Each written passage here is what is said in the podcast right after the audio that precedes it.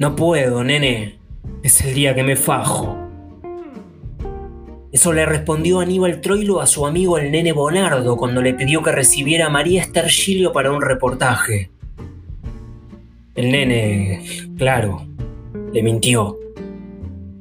Sí, sí, ella también se faja. Fajarse era tomar cocaína y Gilio nunca se había drogado. Ese poquito con Troilo y nunca más en mi vida, recordó luego ella y agregó. Yo soplaba de manera para que se fuera a cualquier lado. Y también dijo, para entrevistarlo me hubiera tirado en paracaídas del Palacio Salvo. En 1967 esperó tres noches a Troilo en Caño 14.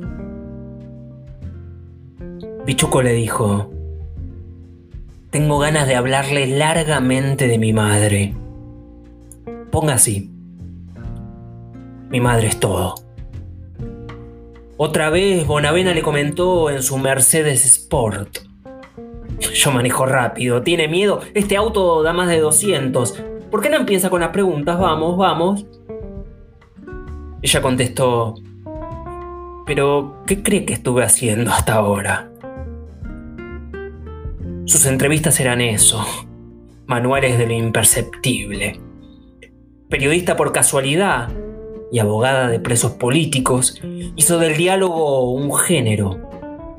Su marca fueron los reportajes artistas, Borges, Pioy, de quien se enamoró, Neruda, quien le escribió un poema, su amigo Onetti, y nunca, pero nunca se perdonó no entrevistar a Piazzolla.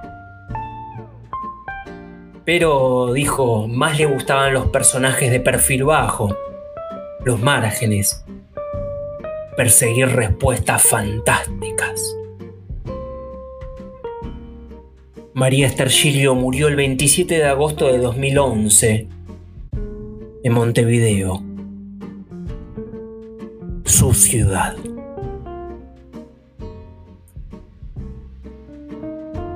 Este es el podcast El resto es literatura.